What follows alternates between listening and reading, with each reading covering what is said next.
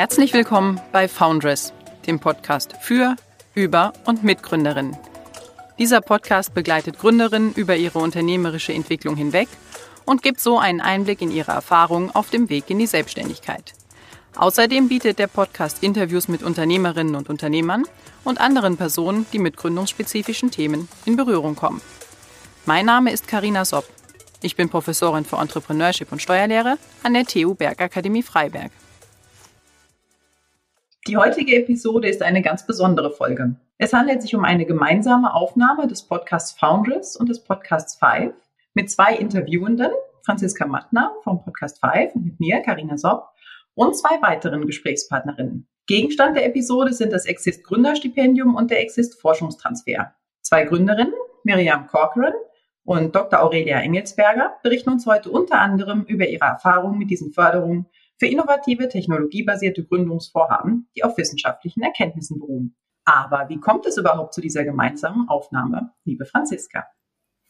Also wir beide, Karina und ich, Franziska, haben uns über den digitalen Exist-Workshop Empowering Women Entrepreneurs kennengelernt.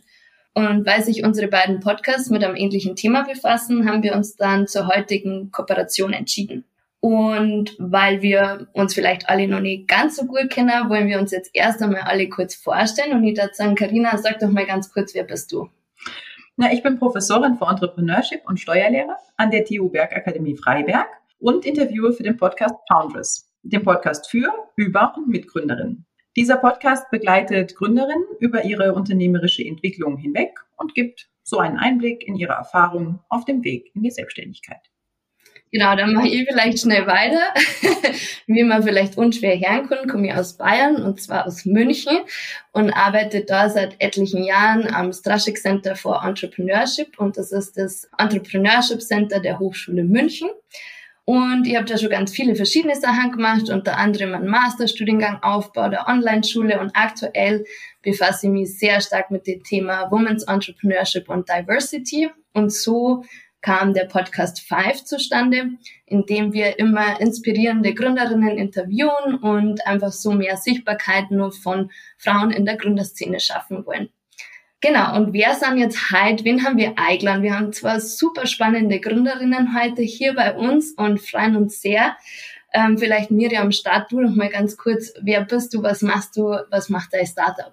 Ja, hallo und ganz lieben Dank, dass ich heute hier bei euch sein darf. Ich werde künftig CEO der Mivia GmbH sein und wir beschäftigen uns mit dem Thema Werkstoffqualitätskontrolle, also genau gesagt mit der Analyse von Mikroskopbildern. Denn Werkstoffe werden neben ihren chemischen und physikalischen Eigenschaften eben auch über ihre innere Struktur, die sogenannte Mikrostruktur interpretiert und genau dafür entwickeln wir nun eine Software, die mithilfe von KI-Algorithmen die Mikrostrukturen erkennt und somit eben diese Analyse dann künftig schneller und vor allem auch viel präziser machen wird. Ja, und ich bin die Betriebswirtin bei uns im Team und befasse mich eben vor allem mit den Themen Unternehmensstrategie, Geschäftsmodellentwicklung, Finanzierung, ja auch ganz wichtig, und Marketing. Genau, super. Ich glaube, wir sagen nur ganz kurz dazu. Du bist sozusagen aus dem äh, Gründungszentrum der TU Freiberg und äh, jetzt die zweite Gründerin kommt sozusagen von unserer Seite. Wir haben so eine total bunte Mischung halt. Aurelia, magst du auch ganz kurz sagen, wer du bist und was dein Startup ist und was die Ormain-Plattform so macht? Ja, sehr gerne. Erstmal danke für die Einladung. Ich freue mich, hier sein zu dürfen. Ich bin ähm, ursprünglich Arbeitspsychologin, habe viel im Bereich so Training, äh, Personalentwicklung und Organisationsentwicklung gearbeitet, bin dann in die Promotion gerutscht und habe im Bereich Innovationsmanagement vielmehr im speziellen Bereich Open Innovation promoviert und habe so die Psychologie und Open Innovation miteinander vereint und mir angeschaut, was Menschen eigentlich äh, in dem Open Innovation Prozess brauchen. Also wie motiviert man Mitarbeiter eigentlich wirklich Wissen über Firmengrenzen hinweg auszutauschen und was für Rahmenbedingungen muss es dafür eben auch von seitens des Unternehmens geben. Und zunächst hatte ich dann äh, meine eigene Beratung, die ein Consulting gegründet, habe aber dann schnell gemerkt, dass unsere Messinstrumente auch wirklich ähm, digitalisiert werden müssen. Und so bin ich jetzt dazu gekommen, mir ein Team aufzubauen, mit dem ich gemeinsam die Oman-Plattform gerade gründe. Und die Oman-Plattform bündelt eben unsere Tools mit der wir zum Beispiel das offene Innovationsmindset von Mitarbeitern messbar machen und auch den Wissensaustausch über die Zeit tracken können. Und somit können wir Unternehmen helfen, ein offenes Innovationsmindset zu etablieren. Genau, und wie auch schon gesagt, wir sind auch im, im SCE, im, im, im Straßig Center unterwegs. Wir sind Exist gefördert. Ja, genau, so viel erstmal von mir und äh, um meine Plattform. Ja, dann vielen Dank euch beiden für die Vorstellung. Und jetzt ist ja auch schon das erste Stichwort gefallen, Exist. Das sind beides Gründungen aus ganz unterschiedlichen Kontexten. Und trotzdem gibt es eine Gemeinsamkeit, nämlich die Exist-Förderung. Sie haben sicher verschiedene Herausforderungen bewältigen müssen auf eurem Weg und habt da unterschiedliche Förderer, Unterstützer gehabt, an den unterschiedlichen Hochschulen auch angesiedelt. Startest du bitte, Miriam, mit deinen Erfahrungen mit den Förderungen aus dem universitären Kontext heraus und wie da auch die Exist-Förderung reingespielt hat? Ja, also die Idee zu Mivia, die entstand aus der Forschungsarbeit am Institut für Metallformung hier an der TU Bergakademie Freiberg. Und schon vor mehreren Jahren, als so langsam die Mustererkennung mit KI immer besser wurde, haben wir begonnen, eine umfangreiche Datenbank an Gefügebildern aufzubauen. Und als dann auch die ersten Industriekunden von der Idee erfuhren, war deren Interesse so groß, dass wir einen Prototyp entwickelt haben. Und das war dann eben auch die Vorbereitung für unsere Ausgründung. Genau, hier kam dann auch das Thema Exist ins Spiel, der ja die forschungsbasierten Gründungsvorhaben unterstützt und durch den wir derzeit eben auch gefördert werden, sodass wir dann ab 2023 planen, auch unsere Software an den Markt zu bringen. Ähm, wie kam es bei uns zu dem Exist-Forschungstransfer? Also hier an der TU Freiberg ist das Gründernetzwerk Saxid sehr aktiv und so haben wir zunächst an deren Bootcamp teilgenommen und wo wir dann auch das erste Mal überhaupt unser Geschäftsmodell entwickelt haben. Und daraufhin kam dann die, die Antragstellung bei der man sich dann auch schon ziemlich detailliert Gedanken gemacht hat zu dem genauen Ablauf der Ausgründung und der Aufgabenverteilung. Und das fand ich eben dann vor allem sinnvoll, da man sich dadurch schon sehr früh wirklich konkret mit dem Aufbau des Startups beschäftigt hat. Und dadurch wurde auch diese große Idee, also ein Unternehmen zu gründen, auch das erste Mal real. Und auch hier war es wieder dann Saxid, die uns sehr viele hilfreiche Tipps gegeben haben bei der Antragstellung, so dass wir dann im Mai 2021 die, die Zusage für die Förderung bekommen haben und jetzt eben im Forschungstransfer einstecken. Und am Programm Founders habt ihr ja auch teilgenommen oder hast du ja auch teilgenommen. Das hat das Ganze dann begleitet. Das kam später. Genau, an Foundress-Programm nehme ich auch teil. Das hatte ich schon letztes Jahr entdeckt und dann durch die, die Antragstellung genau, habe ich mich dann auch darauf beworben, Teilnehmerin zu werden in der aktuellen Klasse.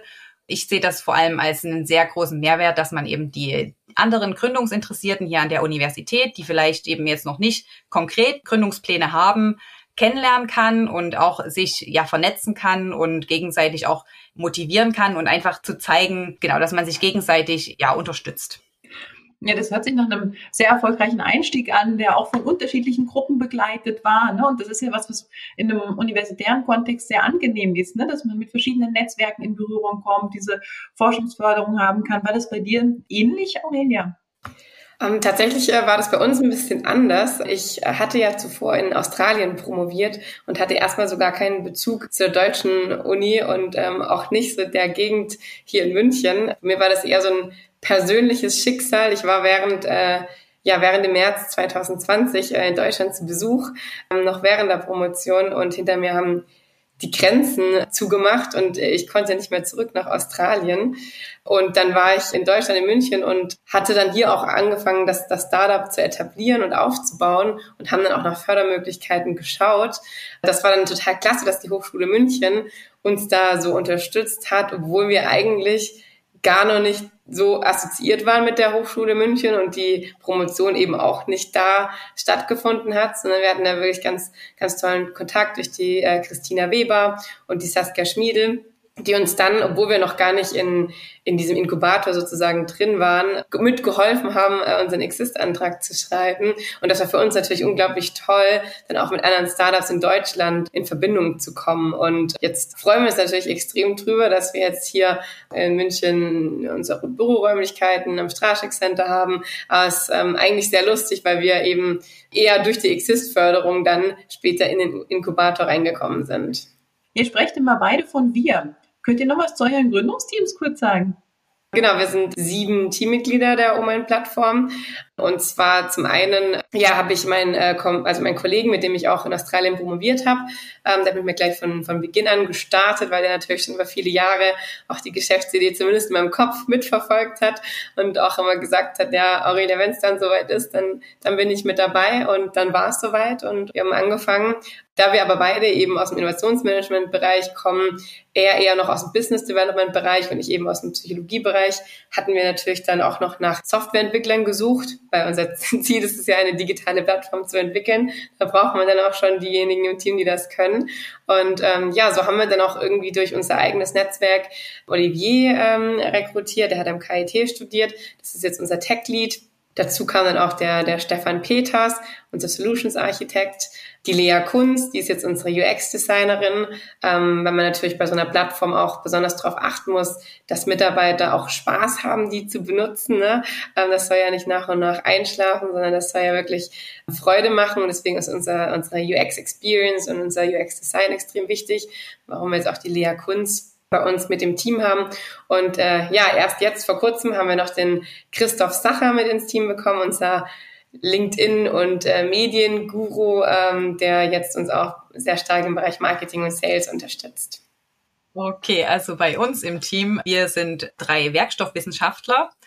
Der eine hat sich auch als KI-Experte eben weiterentwickelt und er war auch der Initiator des Projektes, der dann eben aus der Datenbank angefangen hat, die KI zu trainieren und dann, als es eben immer konkreter wurde, dass wir ein, eben ein Ausgründungsvorhaben starten möchten, dann ging es darum, das Team eben breiter aufzustellen. Jetzt haben wir einen Technologen, der sich um den Aufbau der Datenbank kümmert, also der die Proben präpariert und die Bilder generiert. Dann eine Vertriebsexpertin, die jetzt anfängt, mit den Pilotkunden stärker zusammenzuarbeiten, dass wir unsere Software eben auch wie, wie es Aurelia schon meinte, nutzerzentriert entwickeln, denn es geht eben genau darum, dass dann der Nutzer auch Spaß hat, die zu verwenden und jetzt nicht erst viele Stunden Training auch investieren muss, eben gerade wenn es um neue Mitarbeiter geht, die dann auch die Software nutzen sollen. Und ich als Betriebswirtin, die eben ja sich um die, den kaufmännischen Part kümmert. Ja, voll cool. Also ich fand's eh voll super, was wir jetzt schon so in kurzer Zeit an verschiedene Themen schon mal angesprochen haben. Zwar richtig inspirierende Gründerinnen, so tolle Startups und wir haben jetzt halt einfach so angesprochen, wie jetzt aus einer Forschung oder auf einer Forschungsarbeit sozusagen, aus den Ergebnissen sie ein Startup auch formieren kann, dass es verschiedene Unterstützungsprozesse da an den Unis ergibt, eben verschiedene Programme, jetzt wie an der TU Freiburg Foundress oder auch an der Hochschule München gibt's auch verschiedenste Startup-Zertifikate, Gründungsberatungen etc. pp, dass man auch von Hochschulferne sie immer an die Unis wenden kann, dass da ein gutes Netzwerk gibt. Und vielleicht nur mal ganz kurz so auf das, was bedeutet denn eigentlich jetzt, wenn man Exist gefördert ist, ganz konkret? Also was kriegt man da, wie lang geht das? Also so einfach ganz pra praktisch sozusagen für jemand, der sich gerade überlegt, ist sowas irgendwie für mich auch relevant und was bedeutet das denn überhaupt? Egal wer von euch gerade Bock hat, irgendwie kann einfach rein. Äh, kannst du vielleicht, Aurelia, sag du mal schnell irgendwie, wie, wie schaut's aus? Ja, also ich finde, der große Vorteil an Exist ist, dass man tatsächlich ein Startup gründen kann ohne so ein starkes persönliches Risiko, weil man ja als Gründer auch ein Gehalt bekommt und dadurch zumindest den laufenden Kosten abdecken kann. Das finde ich wirklich ganz, ganz toll, weil ja viele Ne, sie hätten, also würden auch gerne ein Startup gründen und haben eine tolle Idee, aber man muss halt auch seine Miete irgendwie zahlen können, ne? vor allem in München. Und wie hoch ist das? Das äh, kommt immer darauf an, was für einen Abschluss man hat. Also das ist gestaffelt nach Studenten sind es, glaube ich, 1000 Euro, dann Absolvent ähm, sind 2500, ähm, korrigiert mich, wenn ich das falsch sage. Und ich glaube, promoviert sind es dann äh, 3000 Euro. Ähm, aber immerhin hat man da dann äh, ja auf jeden Fall eine, eine Unterstützung. Und äh, darüber hinaus kann man auch Sachmittel bekommen. Also man bekommt auch äh, Sachmittel in Höhe von 30.000 Euro und äh, 5.000 Euro noch Coaching-Budget. Man muss nur bedenken, dass man äh, maximal drei Gründer sein darf. Es ist auch nicht ganz so einfach von den äh, Bedingungen, dass das auch alles immer gut passt. Also zum einen darf der Gründer nicht länger als fünf Jahre aus der Uni draußen sein. Zum anderen dürfen es aber auch nicht mehr wie die Hälfte Studenten sein. Das heißt, bei drei Leuten darf maximal einer ein Student sein. Also es sind so ein paar Rahmenbedingungen, die man, die man berücksichtigen sollte. Und wenn man eben dann Mitgründer sucht, die einfach ähm, ja menschlich sehr, sehr gut zusammenpassen, ist es manchmal nicht ganz so einfach, dass das dann auch mit dem Exist-Stipendium so gut übereinstimmt. Also wie gesagt, wir sind jetzt äh, sieben Gründer und ja gut, so viel können wir sowieso nicht fördern, aber wir hatten auch wirklich sehr lange nur zwei von fünf auf dem Exist-Stipendium und hatten eine Stelle gar nicht äh, besetzt, weil es einfach nicht von Rahmenbedingungen gepasst hat. Und das ist dann natürlich wieder ein bisschen schade. Genau, du hast ja jetzt eher das Gründerstipendium beschrieben. Wir sind im Exist Forschungstransfer. Das heißt, wir sind sogar an der Universität erstmal noch richtig angestellt als wissenschaftliche Mitarbeiter. Und auch da war eben dieses Thema Teambildung gibt es eben auch Rahmenbedingungen, wie zum Beispiel, dass eben ein Betriebswirt mit im Team sein muss, dass man diesen Exist-Forschungstransfer beantragen kann. Und wie du auch schon sagtest, äh, dass man dann ein Team unter diesen Rahmenbedingungen, die man ja davor gegeben bekommt, trotzdem noch zusammenstellt, dass es auch menschlich passt. Das äh, hatte dann natürlich auch erstmal eine gewisse Zeit gedauert.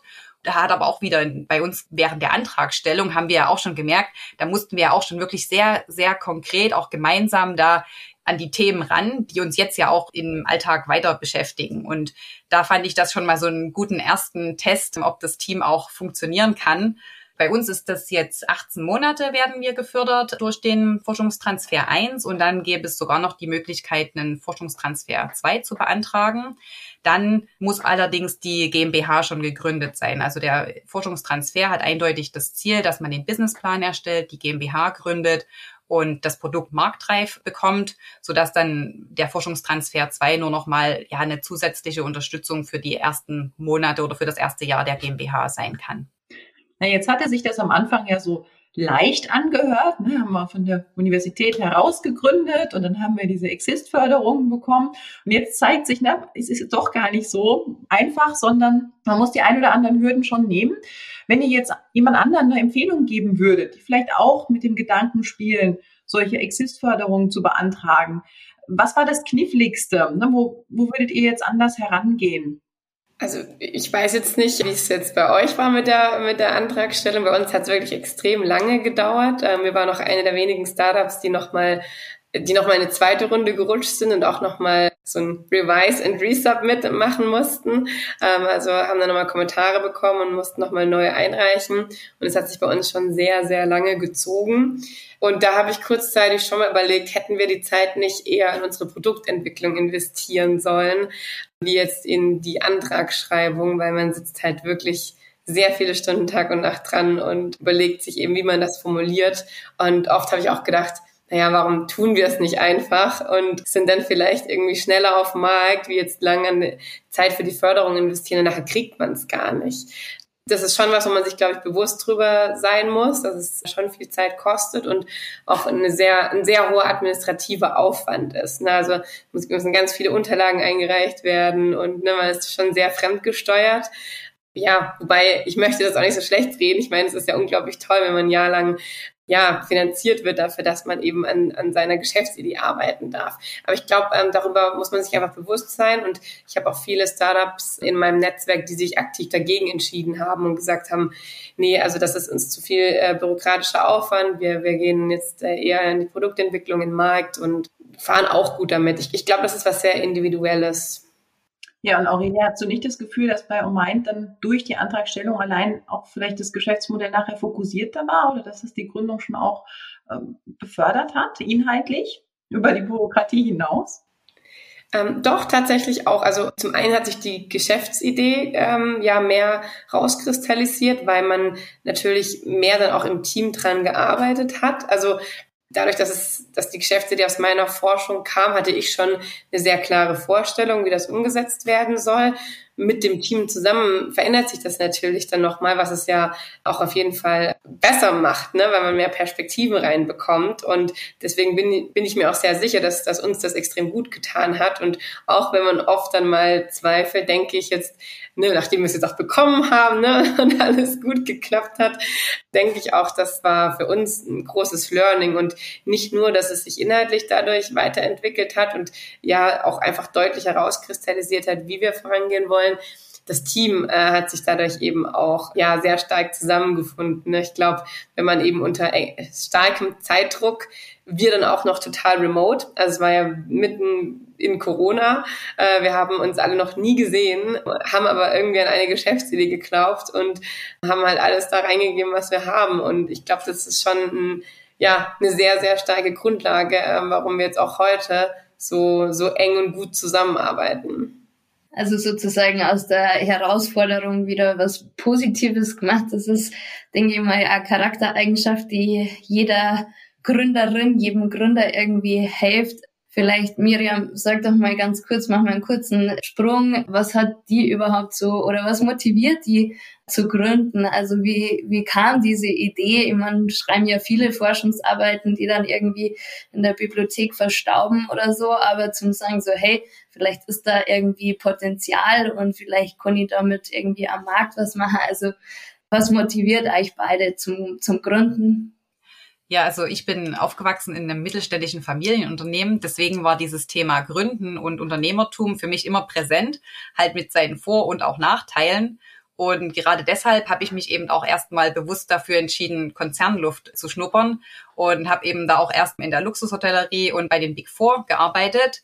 Allerdings hat sich eben dadurch auch für mich immer mehr gezeigt, dass dieser Wunsch, selbst ein Unternehmen von Grund auf aufzubauen, einfach nicht loslässt. Deswegen sitze ich halt auch hier und gerade die Corona-Zeit hat ja, glaube ich, viele dazu bewegt, auch nochmal intensiv drüber nachzudenken, was will ich und eben was will ich erreichen. Und ich vergleiche auch meine jetzige Situation gern so ein bisschen mit meiner ersten Klettertour. Also ich war da umgeben von erfahrenen Leuten, die natürlich alle problemlos äh, die Route bewältigt haben und ich war dann an der Reihe und habe nach den ersten paar Zügen gemerkt, dass ich einfach nicht weiterkomme, obwohl es bei den anderen halt so leicht aussah. Und das jetzt eben verglichen wieder mit dem Thema Gründen, man, man macht was Neues, man traut sich da in eine Situation hineinzugehen, die für einen erstmal neu und ungewohnt ist und sich dann nicht entmutigen zu lassen, wenn man halt die ganzen jetzt schon erfolgreichen Unternehmer sieht und einfach zu sagen, okay, ich gehe jetzt Schritt für Schritt meinen Weg, genau, und einfach das Ziel vor Augen zu halten, denn ja, am Ende zählt es nur, ob man es geschafft hat oder nicht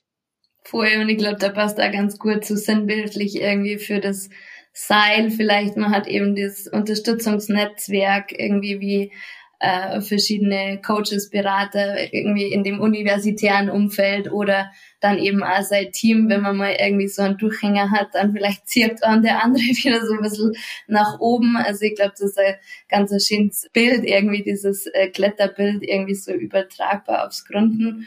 Oder wie siehst du das? Wie, wie ist bei dir, Aurelia? Was ist so deine Motivation oder wie kam es dazu? Die Motivation zur Gründung war bei mir eben daher, dass ich wirklich schon, schon immer eine starke Verbindung auch zur Praxis hatte. Also auch vor der äh, Promotion hatte ich ja einige Jahre in der Industrie gearbeitet und mich dann dazu entschieden, ähm, nochmal in die Uni zu gehen und hatte dann tatsächlich in der Forschung auch schon ja immer sehr stark darauf geachtet, was für ein Problem ich in der Industrie denn auch jetzt löse und wie ich denn damit dann auch Forschungsergebnisse auch der Industrie sozusagen weitergeben kann. Das heißt, dieser, dieser Gedanke von der anwendungsorientierten Forschung in die Industrie war schon immer sehr präsent für mich und habe dann eben auch mit ehemaligen Arbeitgebern sehr stark ähm, Daten in Kooperation zusammen erhoben, ne, weil war mehrere Monate immer auf, auf Projekten in Unternehmen, habe ähm, Open Innovation Teams beobachtet und begleitet und da dann auch erkannt, dass da ein sehr großer Bedarf in der Industrie da ist und, und nicht nur eine Forschungslücke identifiziert wurde, sondern tatsächlich da dann auch von Unternehmen die Nachfrage groß war, wodurch ich dann in die Unternehmensberatung äh, gekommen bin und ja seit 2019 dann als Beraterin selbstständig war. Und irgendwie kam das eine eben zum anderen. Äh, dann hat man eben gemerkt, Unternehmensberatung ist nicht wirklich skalierbar.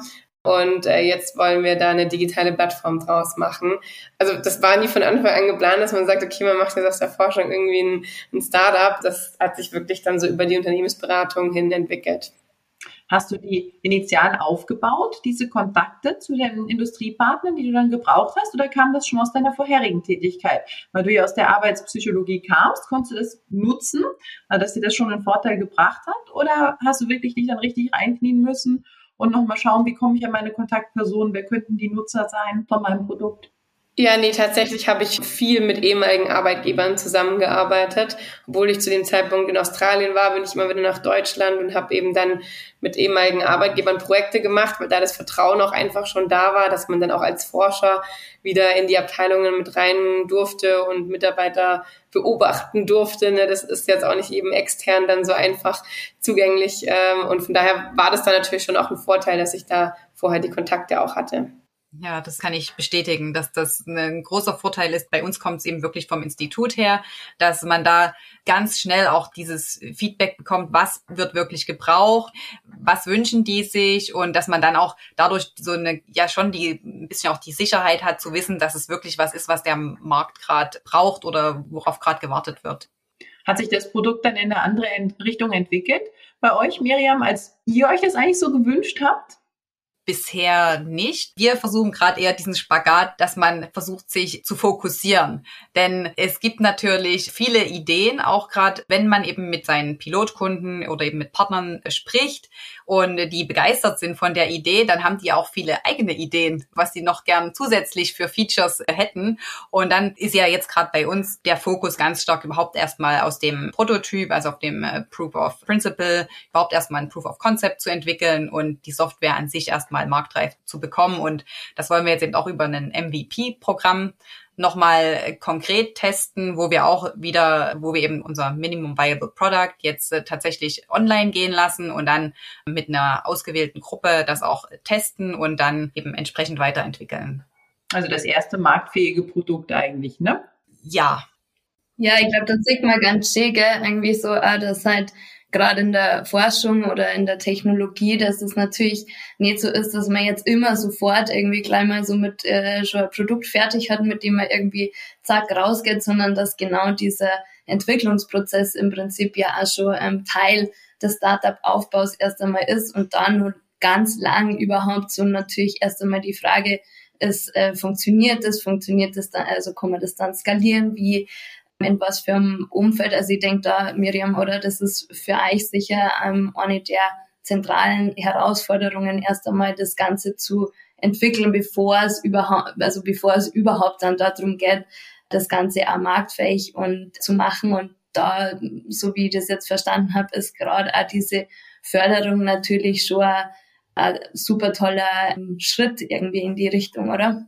Genau, Exist ist auf jeden Fall für uns notwendig gewesen, denn wir müssen ja erstmal die Datenbank aufbauen. Und das ist tatsächlich eine sehr, sehr umfangreiche Aufgabe, die man eben nicht nebenbei äh, mit erledigt. Also ja, vor dem Forschungstransfer haben wir schon eine Datenbank als Grundlage aufgebaut, aber um eben wirklich ein interessantes Produkt entwickeln zu können, brauchten wir eben den Forschungstransfer um die Zeit und auch das Labor. Wir können ja dadurch, dass wir an der Uni angestellt sind, auch das Labor hier nutzen. Das kann man ja so als Startup müsste man sich ja sonst erstmal selber ein Mikroskop anschaffen, die ganzen Schleif- und Poliermaschinen. Das, das kann man ja eigentlich gar nicht stemmen und deswegen ist halt gerade der Exist-Forschungstransfer also für uns auf jeden Fall optimal, genau, um das zu entwickeln, unsere Software.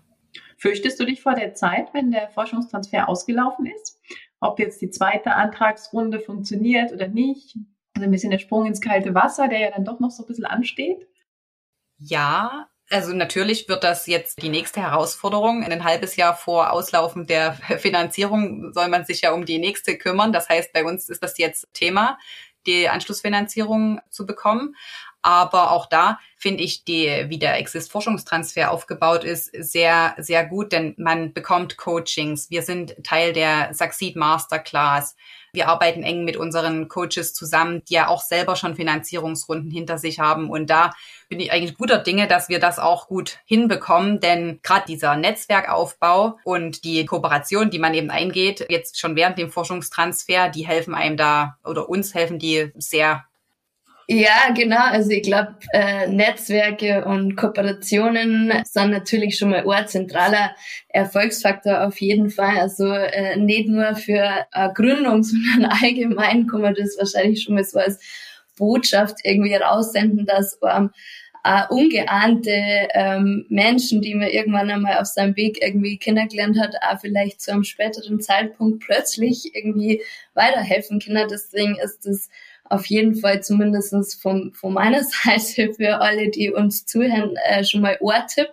Bleibt immer offen und vernetzt euch irgendwie gut mit verschiedensten Menschen auf eurem Werdegang und der Podcast 5 ist ja sozusagen, der Name entsteht eigentlich daraus, dass wir immer so dieses Thema 5 irgendwie unsere Top 5 oder so äh, mit drin haben und vielleicht steigen wir da mal ganz kurz ein. Was sind denn vielleicht von eurer Perspektive so, wenn ihr so überlegt, okay, ihr seid jetzt schon länger so in dieser Selbstständigkeit, im Gründungsprozess und angenommen, ihr datet eurem Vergangenheit-Ich sozusagen so oder an unsere Zuhörerinnen ähm, so fünf Tipps, die ihr sagt so für angehende Gründerinnen, was ist denn da essentiell? Ja, da würde ich vielleicht gleich mal reinstarten. Wir hatten ja vorher auch über das Thema Mitgründer äh, und Teamaufbau gesprochen und es ist ja auch eine große Herausforderung, da die richtigen äh, Mitgründer auch zu finden oder Teammitglieder, die einen dann auf so einer Reise auch unterstützen. Und ich würde da, glaube ich, allen so auch den Tipp geben, dass man nicht zu sehr so auf Skillset achtet, sondern eher nach Mindset selektiert. Das war auch wirklich ein Learning, das wir gemacht haben, weil wir eben am Anfang so starken Softwareentwickler gebraucht haben. Und dann haben so verzweifelten Softwareentwickler gesucht und haben aber irgendwie auch Leute, dann gar nicht berücksichtigt, die eigentlich so super gut ins Team passen. Und ja, mittlerweile ist das bei uns irgendwie anders, dass wir eher sagen, okay, wir stellen wirklich die, die Leute ein und die, ja, die einfach das gleiche Mindset haben wie wir, in die gleiche Richtung gucken, die gleiche Vision haben und ja, ganz ehrlich, ähm, auch Coden lernt man, wenn man es lernen möchte, sehr gut, äh, dann auch über Kurse und YouTube-Videos und wie auch immer, wenn äh, der Wille da ist. Und da würde ich einfach nochmal jeden ermutigen, äh, nicht unbedingt nur nach den Fähigkeiten zu rekrutieren, weil man kann noch, ja, die besten Mitgründer haben fachlich. Wenn die nicht an die gleiche Vision glauben, dann wird das trotzdem schwierig. Das ist so Punkt eins, äh, der mir sehr am Herzen liegt. Ja, Punkt zwei ist auch natürlich dieses, nie aufgeben. Und ich glaube, das ist natürlich was, ja, das, das hört sich so banal an, aber ähm, auch in der Gründung ist es auch ähnlich wie in der Forschung. Ne? Da gibt es ganz viele Ups und Downs und ja, dass man da einfach immer wieder rauszoomt und das große Ganze sieht. Großen Fokus immer aufs Team legen. Ich, am Anfang dachte ich auch, naja, die Idee kommt ja aus meiner Forschung, ne? das kann ich ja jetzt auch irgendwie alleine gründen. Ne? Ich weiß ja, was ich machen möchte, aber das ist absolut nicht so seit ich im Team arbeite und vor allem in so einem cross-funktionalen Team. Also wir haben wirklich ja Mitglieder mit den unterschiedlichsten fachlichen, aber auch kulturellen Hintergründen. Das ist so bereichernd, ähm, das alles aus einer ganz anderen Perspektive mal zu sehen. Und wir stehen jetzt ganz woanders, wie wir eigentlich am Anfang dachten. Und würde ich auch jedem nochmal äh, mitgeben, zu sagen, hey, rekrutiert auch absichtlich sehr unterschiedliche Menschen, weil das kann einfach ja sehr, sehr viel Mehrwert generieren. Miriam, hast du noch was äh, oder soll ich weitermachen? nee, ich finde auch dieses Thema, ja, sich trauen, mutig sein, was Neues zu wagen und dann aber auch dieses Durchhaltevermögen dass das ganz wichtig ist, dass man dann eben auch mal die Zähne zusammenbeißt und die Herausforderungen angeht, die dann anstehen. Ja, und eben auch keine Angst vorm Scheitern zu haben, ist, glaube ich, auch ähm, ein großes Thema, dass man sich davon nicht entmutigen lässt.